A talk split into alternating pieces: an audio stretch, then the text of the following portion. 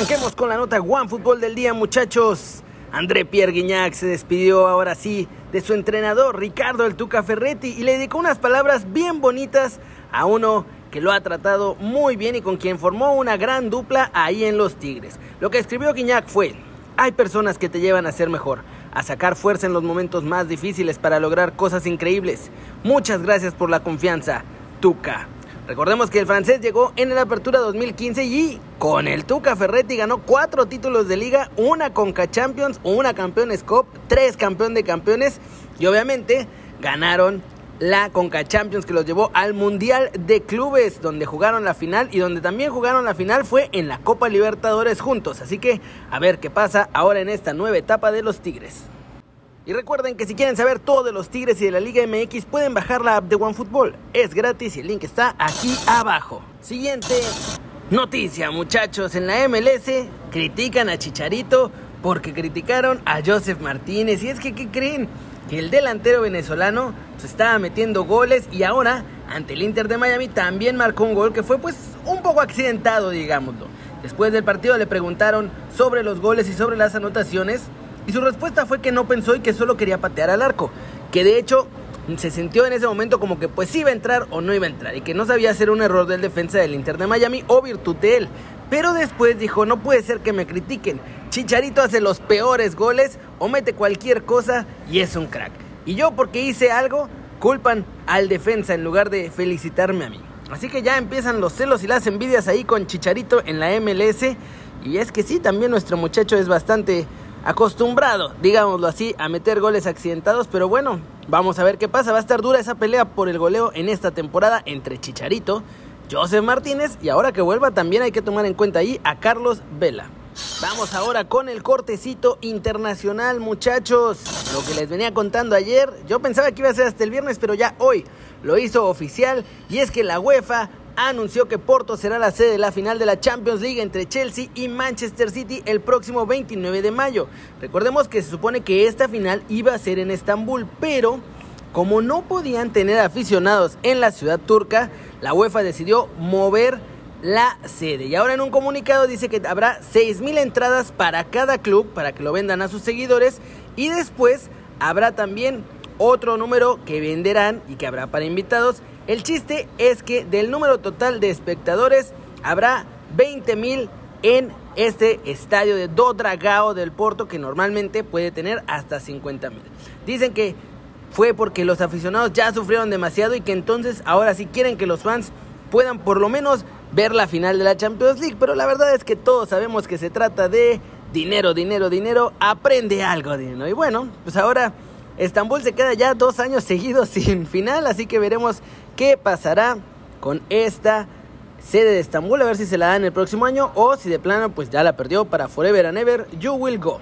Muchachos, pasemos tranquilamente con todo el humito que está saliendo de la estufa del fútbol mexicano, porque ya hay más cosas muy interesantes. Empezando con los Pumas, que ya tienen los nombres de algunos refuerzos que pueden llegar ahí a la Universidad Nacional.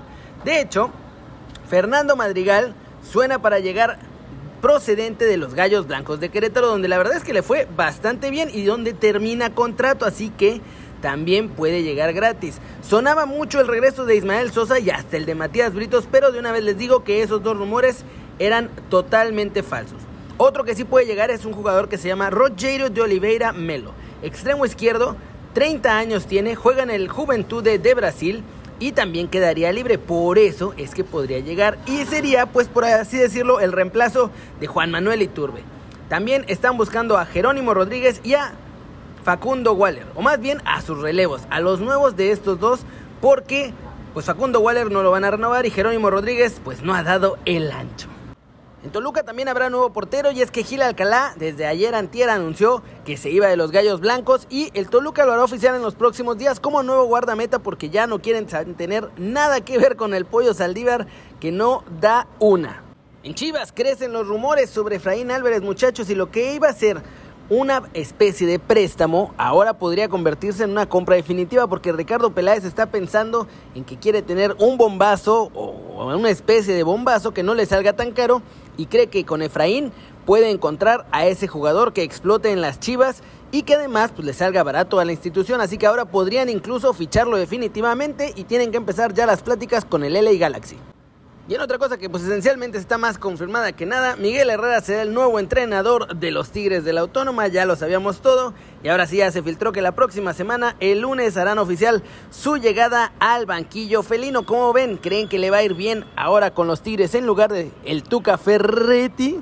Y vámonos, vámonos con el resumen de los mexicanos en el extranjero, logrando todo, muchachos. Ayer el Atlético de Madrid, sin nuestro más guapo de todos nosotros, ganó 2 a 1 a la Real Sociedad y dan un paso más a conseguir el título. Héctor Herrera podría convertirse en campeón de la Liga de España, algo que no pasa con un mexicano desde Rafa Márquez con el Barcelona, así que sería ahora el siguiente si es que los colchoneros mantienen el paso. Por ahora le llevan 4 puntos de ventaja a los Blaugrana y podría coronarse pronto. Además, siguen insistiendo con los rumores de su fichaje en el Sevilla. Les digo que la prensa sevillana indica que máximo ofrecerían 8 millones por Héctor Herrera. Y ahora también suena que el Porto lo quiere de regreso, pero tampoco quiere pagar mucho porque recordemos que se les fue gratis. Y en más de España, tanto Guardado como nuestro factor Laines fueron titulares hoy en el partido del Betis frente al Eibar, fundamental para mantenerse en puestos europeos. Y por supuesto que pasó algo, muchachos, porque hubo conexión mexicana en el Betis. Dieguito Laines escapó por la banda derecha y luego se fue metiendo por el borde del área hacia el centro. Pandó un pasecito suavecito, aguardado que desde fuera del área metió un zapatazo para anotar con sabor mexicano. Y bueno, en la MLS otra vez con Chicharito porque Jimmy Lozano confirmó ayer en entrevista que si Chicha sigue metiendo goles, aunque el Tata esté enojado con él y no lo quiere en la selección mayor, sí va a estar contemplado para los Olímpicos. Y ojo, si no se recupera Macías, van a necesitar un nuevo 9 de área y Chicharito está levantando la mano muy fuerte. Así que no se sorprendan si no vuelve a la selección mayor. Pero en una de esas terminamos teniendo a Chicharito y a Vela en los Olímpicos. ¿eh? ¿Se imaginan? ¿Creen que la armaría esa dupla en los Juegos Olímpicos? Esa es la pregunta del día. ¿Se imaginan que Jimmy lleve a Chicharito y a Abel a los Olímpicos y que la rompan? ¿O creen que si van juntos no van a hacer nada estos dos delanteros mexicanos? Las news. Ayer en la Liga MX, muchachos, el Toluca acabó con la racha imbatible de Cruz Azul de Juan Reynoso y además se lleva ventaja 2 a 1 para el partido de vuelta de los cuartos de final. Hubo por ahí un penalti que estuvo bastante polémico, pero al final Ventaja para los Diablos y veremos qué pasa en la vuelta. A ver si no, la Cruz Azulean desde ya, ¿eh? Ojalá que no, porque este es el año para Cruz Azul.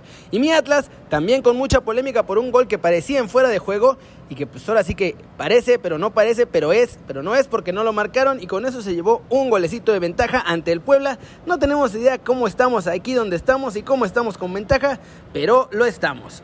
En Italia reportan que Massimiliano Allegri se ha convertido en el candidato número uno hacer el relevo de Gennaro Gattuso en el Napoli. De hecho, informan que ya hasta hubo reuniones con Di Laurentiis y que podría estar esperando nada más a que se vaya Rino de el Napoli para llegar como nuevo entrenador de Chucky Lozano. En el Barcelona hay acuerdo por Memphis Depay, muchachos, pero tiene una condición importante. Solamente llegará al equipo si Ronald Koeman se mantiene como entrenador, así que ahora sí que depende del entrenador holandés si llega su muchacho jugador holandés. Y bueno, en caso de que no se quede Kuman, también ya tienen un plan B y dicen en Barcelona que ya están tanteando a Hansi Flick para que sea el nuevo entrenador blaugrana en caso de que Kuman pues esencialmente no gane la liga, cosa que parece muy claro que va a suceder. Y pues bueno muchachos, eso es toda la información el día de hoy. Muchas gracias por ver este video un poco diferente. Denle like si les gustó, compártanlo si les gustó. Métanle el zambombazo duro a la manita para arriba si así lo desean. Suscríbanse al canal, ya saben, si no lo han hecho, este se va a hacer su nuevo canal favorito en YouTube. Denle click a la campanita para que hagan marca personal a los videos que salen cada día. Ustedes ya se la sándwich, yo soy Kerry y aunque hoy no me ven, a mí me da mucho gusto ver sus caras sonrientes, sanas y bien informadas. Y mañana nos vemos, probablemente con el video un poco parecido. Seguimos sin tener desde la redacción porque mañana también tengo que volar otras 10 horas, pero ya para el fin de semana volvemos a la normalidad con desde la redacción, con Dani y Kerry News todos los días. Chao, chao.